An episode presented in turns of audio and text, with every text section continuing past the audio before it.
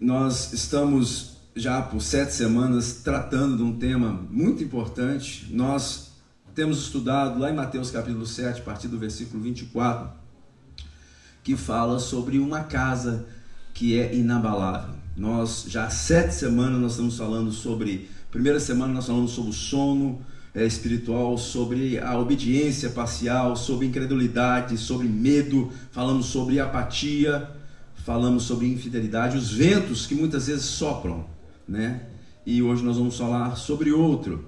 Mas independente disso tudo, o que eu queria que nós pudéssemos aprender com tudo isso que foi né, ministrado esses dias é que quando nós ouvimos a palavra de Deus, nós aplicamos, nós obedecemos aquilo que nós estamos ouvindo, não há vento, não há nada na sua vida que possa te parar. É pois a sua casa ela é edificada na rocha que é Cristo. Amém? Glória a Deus. Eu queria convidar você para que nós possamos ler a palavra do Senhor. Depois nós vamos orar para que você possa ir comigo lá no livro de Juízes, capítulo 11. Juízes capítulo 11, a partir do versículo 1. Nós vamos ler até o 10.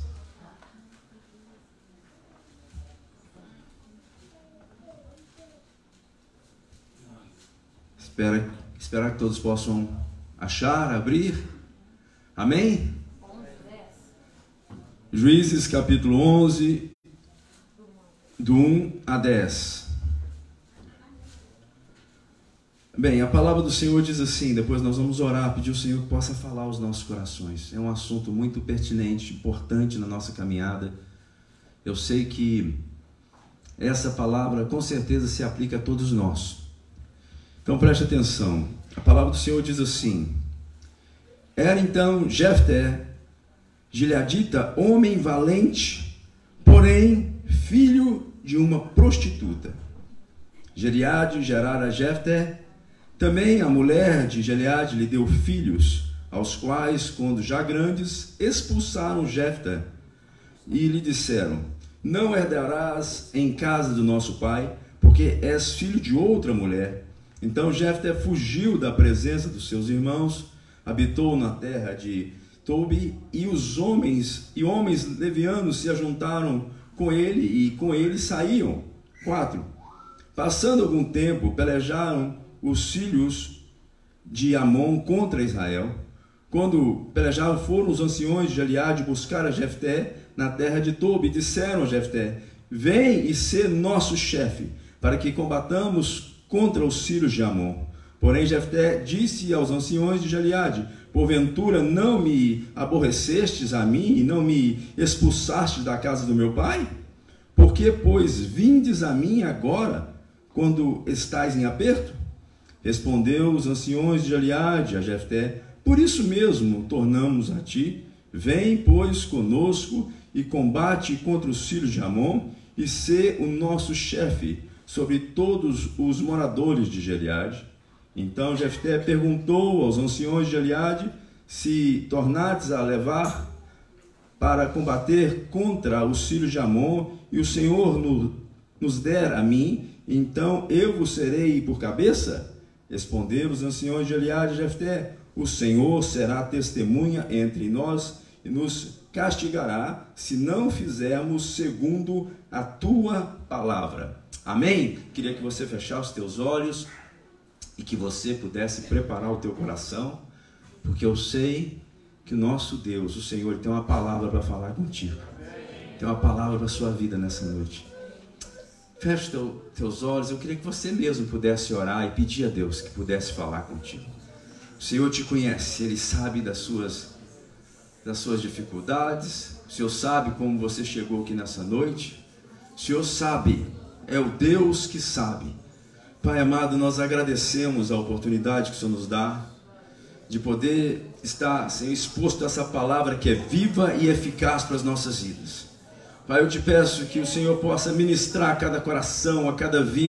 As pessoas que vieram aqui, chegaram até esse local, não vieram aqui por uma coincidência, mas foi o Senhor mesmo que as trouxe nesse lugar. E eu peço que o poder da tua palavra caia sobre o teu povo, Pai. Que possamos, Senhor, aprender com o Senhor nessa noite e obedecer, Senhor, aquilo que o Senhor tem falado já conosco. Eu agradeço em nome do Senhor Jesus Cristo. Amém. Você pode se assentar. Glória a Deus. Eu queria te fazer umas perguntas e eu queria que você pensasse nessas respostas, tá? Você já se sentiu alguma vez na sua vida desqualificado? Você chegou em algum lugar ou você foi né, convidado ou alguma coisa veio sobre ti e você se sentiu completamente desqualificado para aquilo? Você já se sentiu talvez desvalorizado? Né? Não precisa levantar as mãos, não, só uma pergunta e eu queria que você pudesse de fato né, entender isso e responder aí. Responda abaixo, responda, mas responda. Você, você já se sentiu assim, inadequado? Você fala assim, isso aqui não é para mim, eu acho que não dá, eu acho que eu não vou conseguir, eu acho que eu não vou, não, eu não sei, eu acho que não vai dar certo. Você já sentiu isso? Você já passou por essa, talvez esse tipo de experiência? Você já sentiu alguma vez, alguma vez na sua vida, excluído? Né? Você entrou num ambiente, ou você, sei lá, você foi talvez jogar um futebol, aconteceu que você não foi escolhido, você foi excluído, você foi tirado, você não foi levado em conta. Já passou com você? Um trabalho, talvez? Não sei, pense aí. Você já se sentiu alguma vez na sua vida desvalorizado? Você entrou ou numa igreja, ou num ambiente, ou, ou na sua família, ou talvez numa conversa, ou talvez num ambiente que você se sentiu talvez desvalorizado, você não sentiu que depositaram valor sobre a sua pessoa. Você já se sentiu assim? Se você já se sentiu assim, eu tenho certeza que já sentiu, porque isso é uma coisa universal, talvez eh, seja um sentimento, ou talvez de fato for uma realidade na sua vida. Isso aí que eu acabei de perguntar, isso tem nome. Isso se chama sentimento de rejeição. É um sentimento que está assim. É, é possível que todos nós já tenhamos sentido, na verdade, eu tenho certeza que todos nós já sentimos alguma forma de rejeição, seja um sentimento ou seja de fato uma realidade na nossa vida. São de fato feridas que a vida, a circunstância, o nosso caminhar, às vezes, né, trazem sobre nós. É um estigma. O que é um estigma? É uma marca, é uma cicatriz. É algo que muitas vezes nós guardamos no nosso coração, nos mais profundos né, dos nossos sentimentos, e ele e essas estigmas, essas cicatrizes, elas têm a tendência de nos acompanhar no decorrer da nossa vida. O sentimento de rejeição talvez seja um dos ventos né, mais perigosos que nós já tratamos com ele. Por quê? Porque temos uma,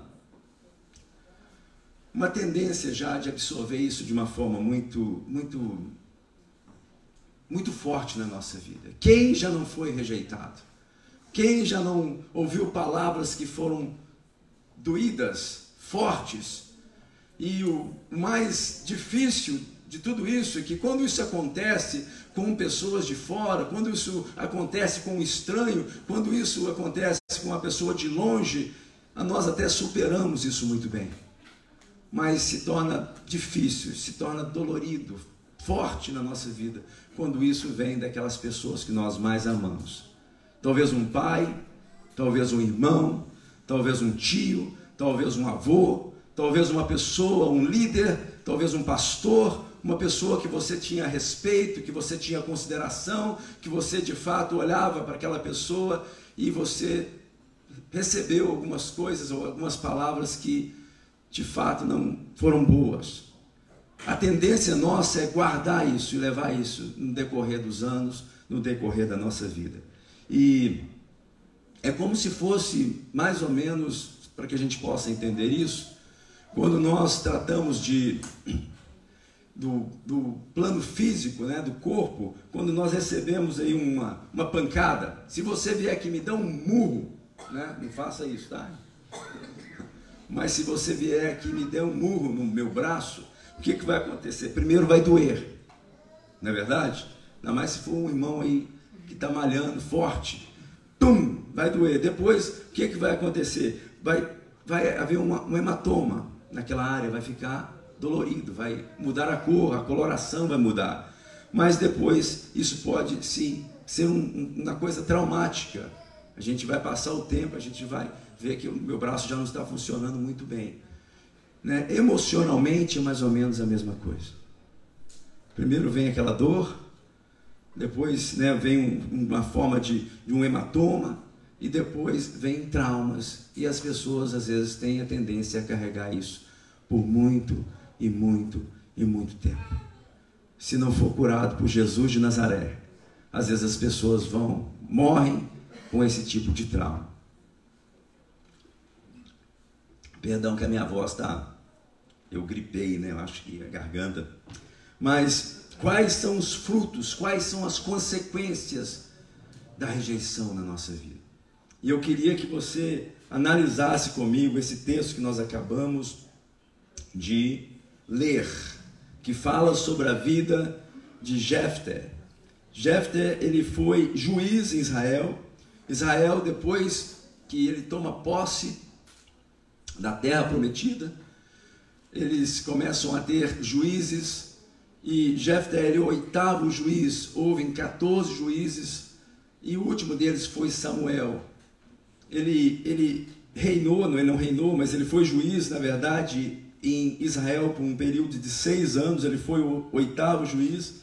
E ele tem uma coisa interessante sobre Jefté, ele é mencionado em Hebreus como um dos heróis da fé. Amém? Que coisa tremenda, né? Que lista maravilhosa, fazer parte dos heróis da fé. Mas o que que acontece? A Bíblia diz, no texto que nós acabamos de ler, que ele era um homem valente, né? Ele, ele menciona que ele faz parte, né, lá em Hebreus, dos heróis da fé, fala que ele nasceu em Gileade, Gileade é uma cidade, um lugar famoso pelo seu bálsamo, pessoas procuravam aquela região para que pudesse haver cura, para que houvesse né, é, é, uma forma de se envolver naquela, naquilo que, que Gileade oferecia, que eram os bálsamos, então era famoso, ele nasceu naquela região, e a Bíblia fala que ele era um homem valente, mas, porém, depois que fala que ele era valente, porém, ele era filho de uma prostituta. Hum.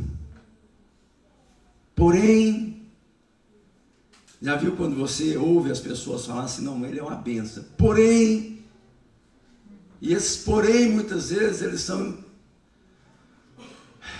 Eles tiram a pessoa de cena. Jefté era valente, ele tinha todas as características que a coisa para ele ia funcionar. Porém, ele era filho de uma prostituta. Agora eu queria que você pensasse no nosso contexto brasileiro.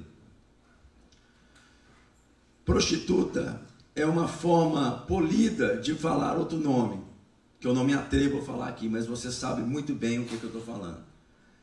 E para nós, uma das piores ofensas é quando fala que uma pessoa, de fato, é filho de uma pi. Ou não? É horrível isso. Mas, infelizmente, aqui no contexto aqui que nós estamos vendo, esse homem de fato era. Ele era valente, porém filho de uma prostituta. Sabe o que aconteceu? ele foi. Eu fico imaginando, né? Porque é bom quando nós lemos a palavra de Deus começar a imaginar as coisas. Nosso contexto já é difícil, ser filho de uma prostituta, né? Imagina no contexto de Israel. E eu fico imaginando Jefté, ele, talvez ele saía com seus amigos para ir lá nos esportes, né? Eu fico pensando qual seria o esporte daquela época. Tiro de pedra, né? arco e flecha, deveria ser esse tipo de coisa. Mas quando ele estava por ali, alguém começava os comentários. Quem chegou lá? O filho da prostituta. Olha lá. Ele é valente. Ele é isso, ele é aquilo. Porém, isso vai começando a trazer na vida de Jefté um, um, uma rejeição, um sentimento de rejeição. Até o ponto dos seus irmãos, que a Bíblia diz que eles cresceram e aí, quando eles cresceram, eles não quiseram, eles rejeitaram a Jefté. E eles falam: Você não vai ter herança no nosso meio. Você não vai estar conosco mais. Até o ponto dele sair, dele fugir daquela cidade, e a Bíblia diz que ele foi para uma cidade chamada Tobi. Ele não aguentou a pressão. Não é fácil você estar lidando com a rejeição. Não é fácil você estar sempre, porque você não tem lugar. Todos já conheciam, todos conheciam a sua história, todos conheciam o porquê. O que, aconteceu na história dele? E os seus irmãos, definitivamente, eles não queriam nada a ver com ele. E eles, eles tiraram ele de cena. Ele foi rejeitado. Aí o que, que acontece? Ele vai por essa cidade, ele é rejeitado na casa de seu pai. A Bíblia não fala muito claramente, porém, parece que houve uma concordância e ele sai daquele lugar, né? Então, quando houve a concordância, não foi rejeitado somente pelos, pela cidade, talvez, pelos amigos, pela, mas principalmente pelos seus irmãos, aqueles mais íntimos, né? E ele rejeitado, já não tinha mais a sua herança, e ele carrega agora daqui para frente essa essa essa estigma, esse esse peso, essa marca, e ele foge.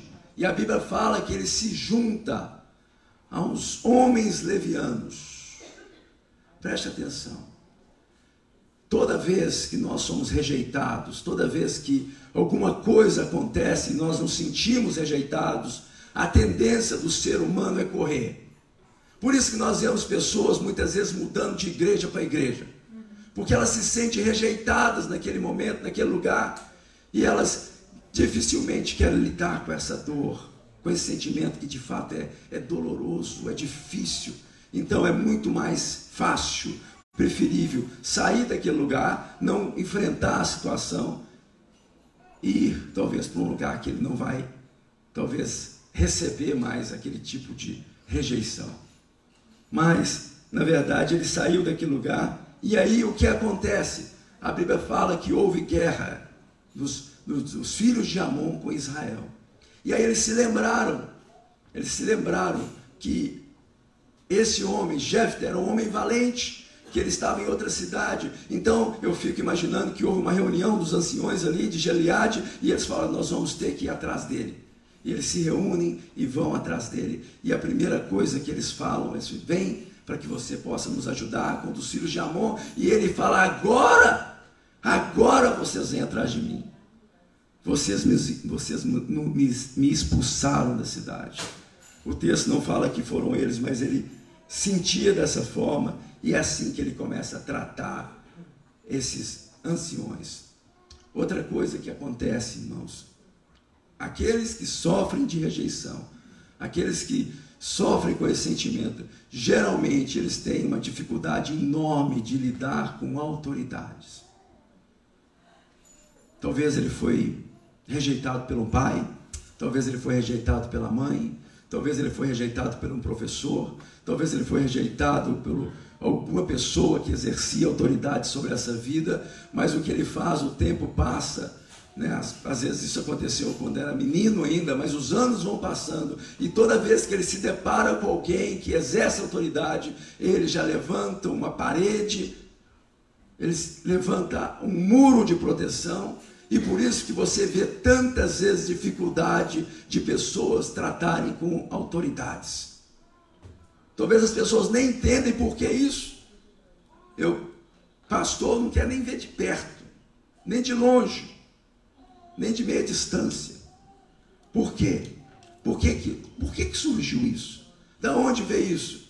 Talvez no passado, alguém que exercia autoridade sobre essa pessoa o machucou. E ali ele foi levando no decorrer da sua vida essa estigma, essa marca, essa cicatriz que nós chamamos de rejeição. E ele saiu, se junta aos homens levianos, ou seja, homens levianos, homens de não boa fama. Isso que acontece, aquele que é rejeitado, não importa o lugar, ele, ele vai desde que ele seja aceito. Ele quer ser aceito, ele, ele, ele clama, ele pede por aceitação. E eu quero que você peça ao Espírito Santo que possa falar ao seu coração nessa noite. Porque eu sei que muitos nós, do nosso meio aqui, sofrem com o sentimento de rejeição. muitos de vocês são pessoas de boa aparência, bonitos, cheios de vida, mas não conseguem muitas vezes nem sair de casa. Por que isso? Porque esse sentimento de rejeição começa a consumir de dentro para fora. E eu quero te dizer que o nosso Deus, o Todo-Poderoso, Ele pode te curar nessa noite. Eu creio dessa forma. Nada, absolutamente nada é difícil demais para o nosso Senhor. Ele cura. Me lembro na minha vida como sofri com rejeição. Eu fico lembrando da, da, minha infância, porque isso geralmente começa, claro que acontece na vida adulta também, mas mais quando você é, é, está exposto por causa da infância, né? E eu me lembro que eu era considerado o pior aluno do colégio. Pior. Eu não admitia o segundo local. Eu não, não poderia ser o segundo colocado, eu tinha que ser o pior. E eu fico pensando hoje, por que, que eu era dessa forma? Por que, que eu me portava dessa forma? Eu lembro que eu, eu bombei da quinta série nessa, nessa escola. E aí eu via né, aquele, os professores, as, aqueles que estudaram comigo, passando para outro ano, para outra série, e eu fui transferido para outra escola. Aí na outra escola tinha a quinta série A, B, C, D, E, F, G. Eu caí lá no H. E eu continuei sendo o pior. O pior. Depois, bombei de novo. No outro ano, eu era no, a quinta L. Falei, se tivesse, se tivesse mais, eu iria. Me colocaram lá no final do negócio. Por que isso, gente? Por que isso? Eu fico pensando, porque eu não conseguia lidar com aquelas dificuldades da minha, da minha, da minha vida, da rejeição, do sentimento, e aquilo se tornou uma justificativa. Eu falei assim, você é bem ruim mesmo, porque ah, dessa forma, pelo menos eu tenho uma justificativa porque eu não ando, eu não caminho. Você sabe que aquele que sofre de rejeição, muitas vezes ele sabota a sua própria vida, a sua própria história. Grandes coisas tem o Senhor para a sua história, para a sua vida. O Senhor fala, o Senhor te orienta, o Senhor te, te norteia, o Senhor te leva mas muitas vezes nós, por esse sentimento, a gente não admite e não admite cura. Com certeza ele sofria de rejeição e ele fugiu. Agora eu queria que você pudesse pensar comigo, né? Quais são as consequências?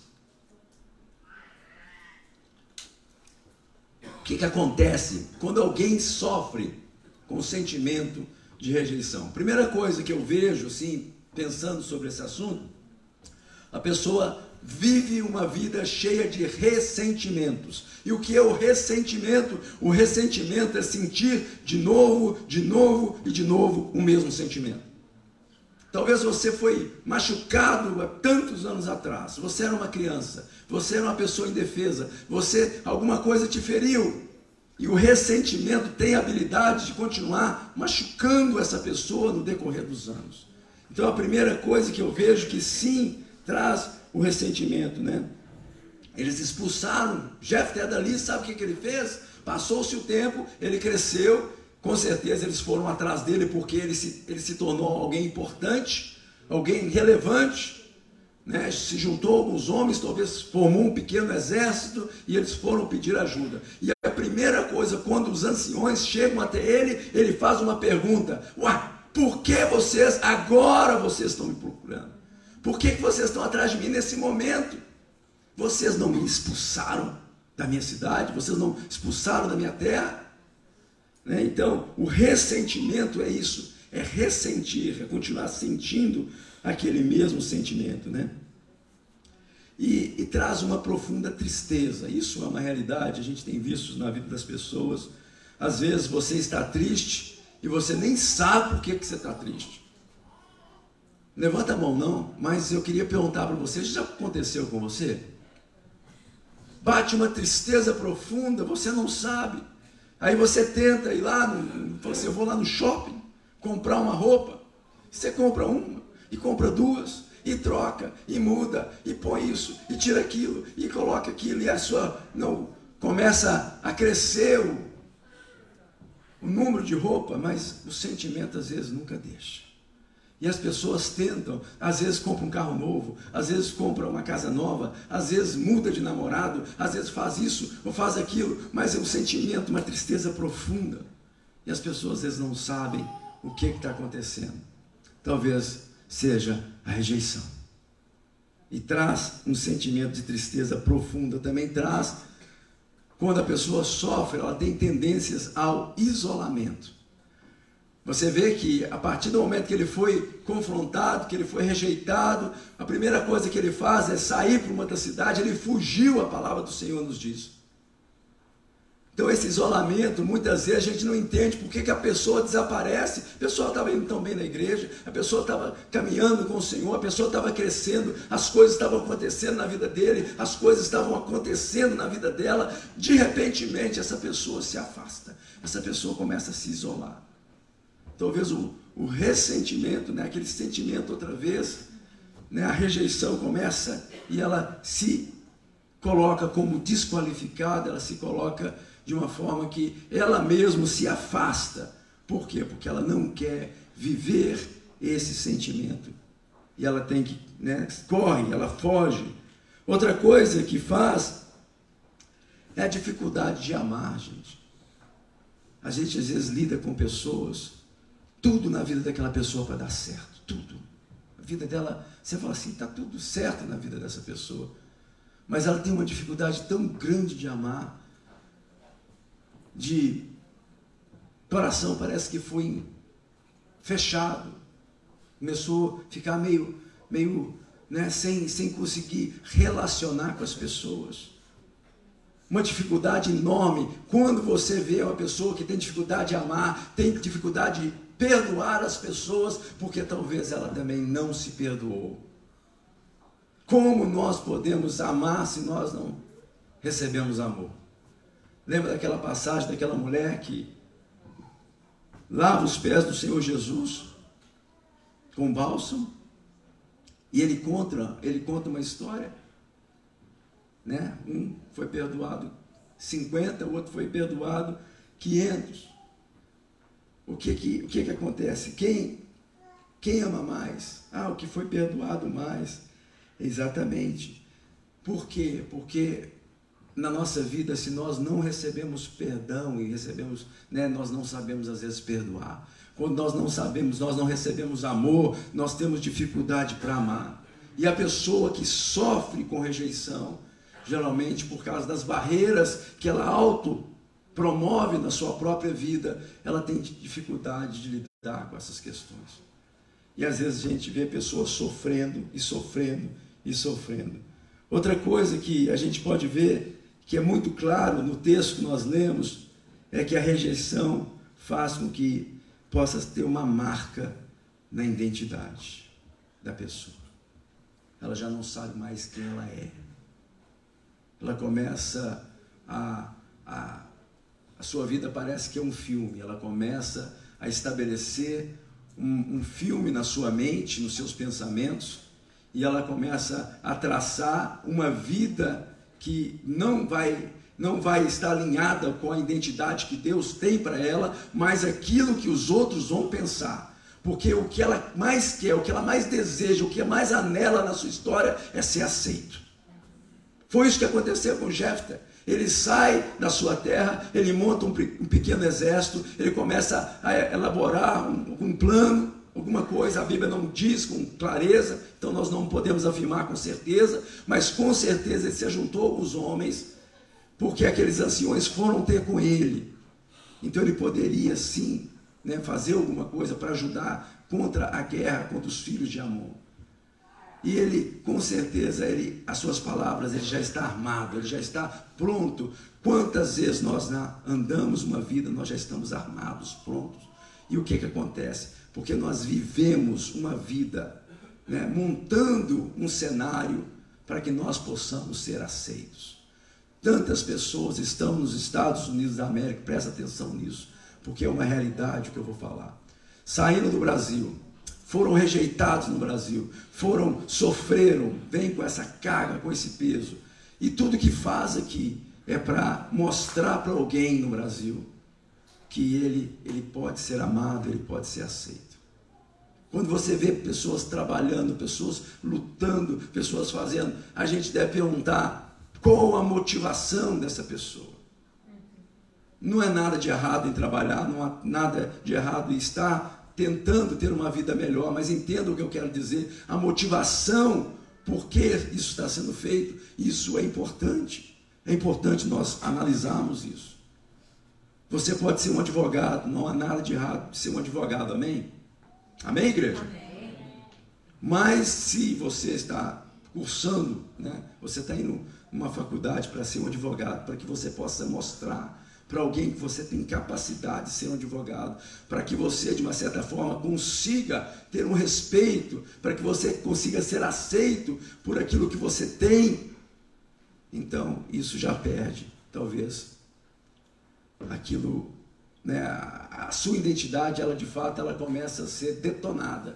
Por quê? Porque você está fazendo coisas não embasado naquilo que Deus te chamou para fazer, mas embasado naquilo que as pessoas vão pensar da sua vida. Tem gente, irmãos, que a sua casa, a sua vida, a forma que limpa a casa, a, casa, a forma que cria os filhos, a forma que, que conversa com as pessoas, tudo isso aí está bem ligado a um medo, e esse medo a gente fala assim: de onde que vem esse medo? Porque essa pessoa se preocupa tanto, é porque ela não quer ser rejeitada. E muitas vezes o que acontece? A família, isso é um valor talvez naquele meio que a pessoa vem. E você de forma alguma quer sair fora daquilo, dos princípios, dos padrões pré-determinados pela sua família. Então a sua vida se, se transforma em algo.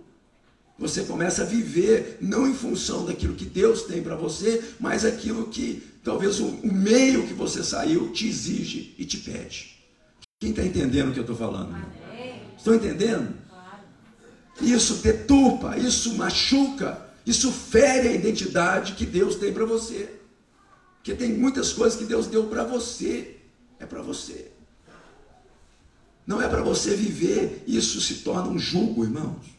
Isso se torna uma escravidão de viver pensando e, né, o que que as outras pessoas vão pensar. Quero te dizer que você nunca vai agradar a todos. Nós nunca vamos agradar a todos. De uma certa forma, nós sempre, de uma certa forma, sempre seremos, querendo ou não, rejeitados. E a gente precisa aprender a lidar com isso. Senão a gente vai começar a levantar barreiras, a gente, nós vamos começar a levantar né, proteção ao nosso redor, e essa proteção vai nos atrapalhar para que nós possamos relacionar com as pessoas. Isso é muito sério. Isso é muito sério.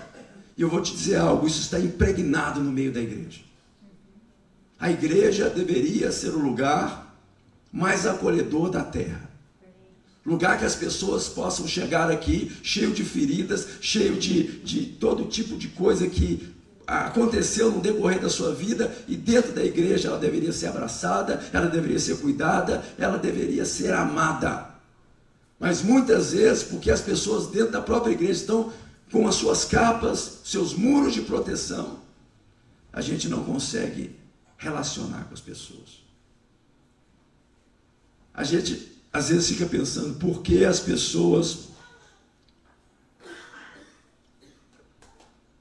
nas células, por que as pessoas nos grupos pequenos, por que as pessoas têm tanta dificuldade de relacionar. E quando nós começamos a entender um pouco mais sobre a questão da rejeição, a gente isso fica bem claro na nossa mente. Porque as pessoas não querem expor. Elas não querem se machucar de novo. Elas não querem permitir que a sua intimidade, coisas que são importantes, relevantes na vida dela, sejam expostos para que possa acontecer a rejeição. Rejeição dói, gente. Rejeição é doído, é difícil lidar com ela. E isso faz com que a identidade dessa pessoa seja completamente né, abalada por causa disso. A rejeição pode marcar o nosso próprio destino. Né? A, a vida fica dire, direcionada para agradar os outros. O propósito de Deus se torna secundário na nossa vida. A gente, um trabalho, né? Eu vou ser isso, eu vou ser patrão. É, Jeff queria ser chefe. Ele ainda perguntou: tem certeza? Tem certeza se eu voltar lá e se nós derrotarmos, o Senhor me entregar, eu vou ser chefe aí desse negócio? Imagina, o cara saiu corrido.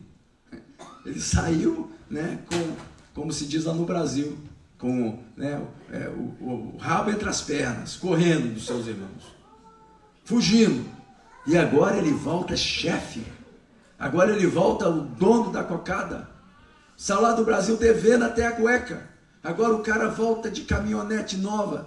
Agora o cara está comprando terra. Agora o cara é o, é o, é o cara da cidade. Uh, uh, eles vão me aceitar. Agora eles vão me aceitar.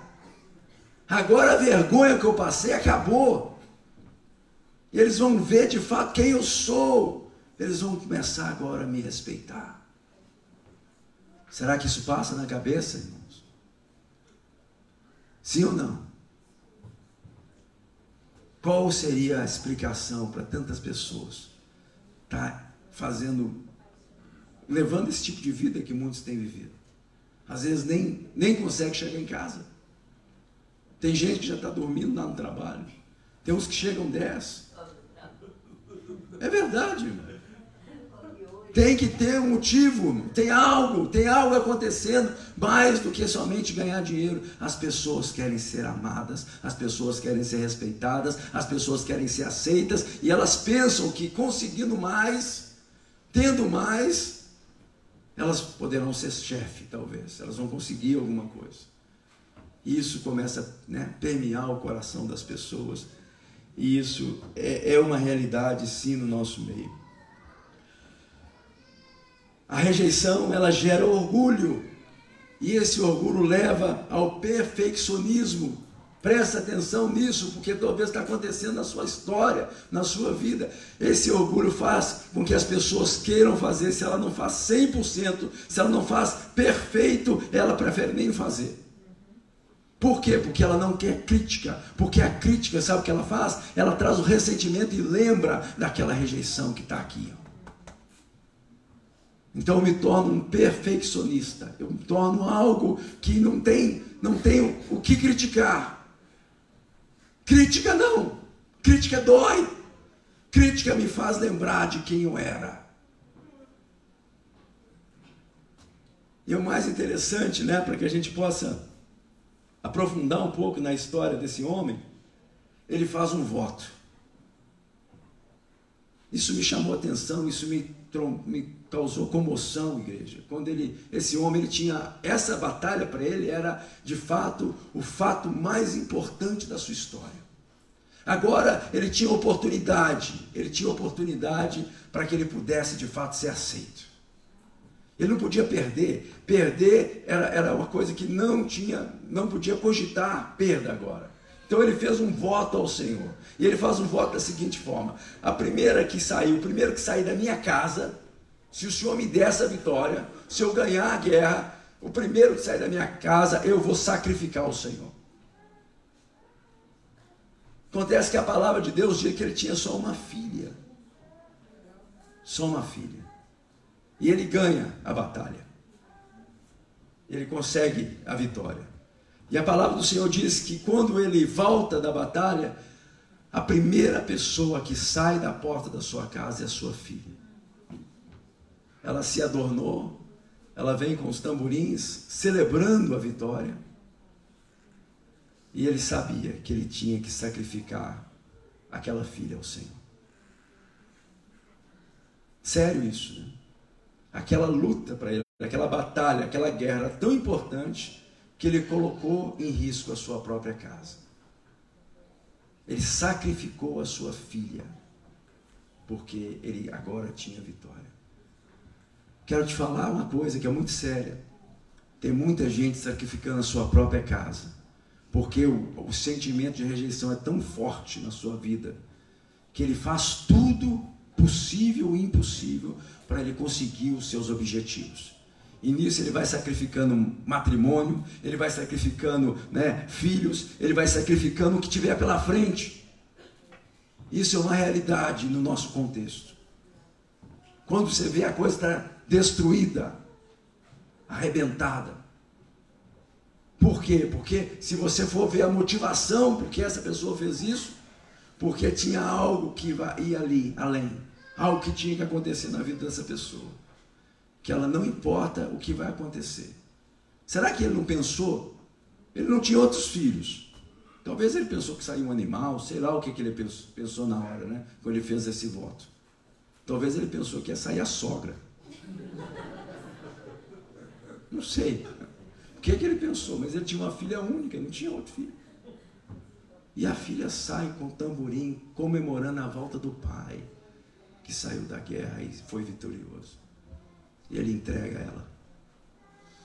Sério. A rejeição faz com que pessoas tomem passos absurdos na sua vida.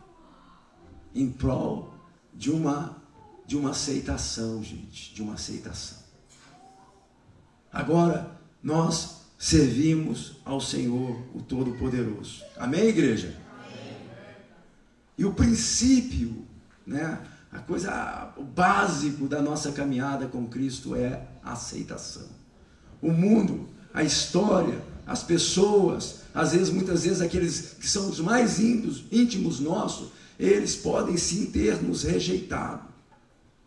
Mas o Evangelho, as boas novas, ele vem para trazer aceitação para nós. Você perdeu a oportunidade da glória a Deus. Glória a Deus. Glória a Deus.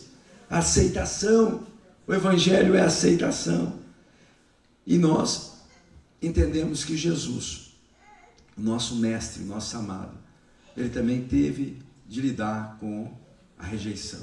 Isaías capítulo 53, a partir do versículo 4, diz assim: era desprezado e o mais rejeitado entre, os homens. Homens de dores, que sabe o que é sofrer, que sabe o que é padecer. E como um de quem os homens escondem o rosto. Era desprezado e dele não fizemos caso. Certamente ele tomou sobre si as nossas enfermidades, as nossas dores levou sobre si, e nós o reputamos como aflito ferido de Deus e oprimido. 6 diz assim: Mas ele foi traspassado pelas nossas transgressões, moído pelas nossas iniquidades. O castigo que nos traz a paz estava sobre ele. E pelas suas pisaduras nós fomos curados, sarados, restaurados. Deixa eu te falar algo. Independente do nível de rejeição que você sofreu, você pode ser curado em nome de Jesus você pode ser completamente sarado, transformado. Eu creio nisso. Amém. O Deus que nós servimos é poderoso para fazer. Amém? Amém? E o mundo, muitas vezes, ele quer trazer peso sobre a nossa vida, mas o Senhor vem para trazer alívio. A palavra do Senhor diz assim: Vinde a mim. Olha, presta atenção ao convite de Deus para a sua vida. Vinde a mim, todos vós que estáis cansados e sobrecarregados, e eu vos a aliviarei. O Senhor vem para aliviar o peso. O Senhor vem para tirar a carga. O Senhor vem para trazer alívio. É isso que o Senhor vem para fazer na nossa vida. Não permita mais, não queira mais. Não queira mais que esse sentimento venha se prender a você. Quando você for convidado para algo, quando você tiver a oportunidade de se envolver com alguma coisa, não permita que a rejeição te impeça. Tem gente, irmãos, que vem no culto. Daqui para frente você vai começar a reparar isso. A pessoa já senta lá atrás para ela poder ir embora mais cedo. Sabia disso? Ela senta mais afastado possível. Para que isso? Porque ali eu não preciso nem conversar. Daqui antes, assim, uns cinco minutos antes, é porque eu tenho, eu tenho que fazer algo. Sempre arrumo uma coisa para fazer. Sempre tem algo para fazer. Tinha um irmão que era dessa forma. A gente já tinha que cercar ele ali, porque ele arrumava, aí a gente ia atrás dele, o que, que é? Porque eu tenho algo para fazer.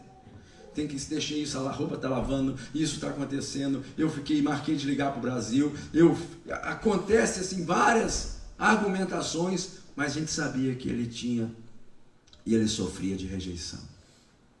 E quando a pessoa sofre de rejeição, nós temos que amá-la, nós temos que abraçá-la, nós temos que mostrar o amor de Cristo a essas pessoas. A palavra do Senhor diz lá no Salmo 50, 27, 10 diz assim, ó. Porque o meu pai e a minha mãe, se o meu pai e minha mãe me desamparar, o Senhor me acolherá. Você sabe que até um pai, até uma mãe pode desamparar. A gente pode receber, e geralmente, mesmo a pessoa não querendo, às vezes as palavras mais duras que nós recebemos são dos nossos pais, das nossas das mães, dos irmãos, das pessoas que mais, nós mais amamos. Porque as, os de fora você nem se lembra. Você supera muito rapidamente. Ah, mas quando você recebe uma palavra daquele que você ama, é tão duro, gente. Isso continua, né? Sentimento acompanhando. É que essas palavras parecem que voltam no coração vezes e vezes. Graças a Deus pelo Evangelho. Graças a Deus pela cruz. Graças a Deus que em Cristo Jesus nós temos vitória. Amém? Rejeição, ela tem. Parece que ela tem um microfone na mão. Fala alto muitas vezes na nossa vida. Ela chama de desqualificado. Ela fala assim: ó, você é um desqualificado. Aí vem o Espírito Santo dentro de nós e fala assim: Eu te qualifiquei. Não é verdade? Uma palavra vem assim, diz: Você, você é um amaldiçoado, você é isso, você é aquilo. Você foi amaldiçoado quando você era menino lá, lembra? Quando seus pais mandaram aquelas palavras, colocaram aquelas palavras de maldição sobre a sua vida, mas aí, o que, que eu faço? Eu olho para a palavra de Deus e a palavra de Deus fala que eu sou abençoado por Deus. Ele nos tem abençoado com toda a sorte de bênção nas regiões celestes em Cristo Jesus. A pergunta é: quem que você quer ouvir? Quem que você vai crer? Em quem você vai acreditar, meu irmão, minha irmã? Naquilo que a rejeição fala? Naquilo que a alma grita? Ou na palavra de Deus, que é viva e eficaz para a nossa vida? Não é verdade? A gente que decide quem. Você vai ser um rejeitado e vai carregar esse rótulo essa, essa estigma para o resto dos seus dias, ou você vai falar assim: não, não, não, em Cristo Jesus eu sou aceito, em Cristo Jesus eu sou favorecido pelo Senhor. Cristo foi ao Calvário por mim, Ele levou as minhas, as minhas culpas, as minhas rejeições, as minhas cargas, Ele levou sobre si as minhas dores. O castigo que me traz a paz estava sobre Ele. Ah, e pelas pisaduras, pelas chagas do Senhor Jesus, eu sou sarado, curado, restaurado, liberto. Eu sou, eu sou quem eu sou, pela graça de Deus. Isso tem que ser uma convicção minha, nada pode me tirar isso. O mundo, a alma, as pessoas, fala que nós somos, está condenado, né? Mas o Senhor e a palavra de Deus fala que eu sou perdoado perdoado em Cristo Jesus, restaurado em Cristo Jesus. Muitas vezes a nossa alma fala: você não tem ninguém, você está só, você está desamparado. Mas o Espírito Santo que habita em mim, habita em ti, diz que você é mais do que vencedor. Você tem o Espírito Santo habitando em você. Você é aceito você é amado. O que nós temos que fazer é aceitar o amor do Pai nas nossas vidas. Porque o Pai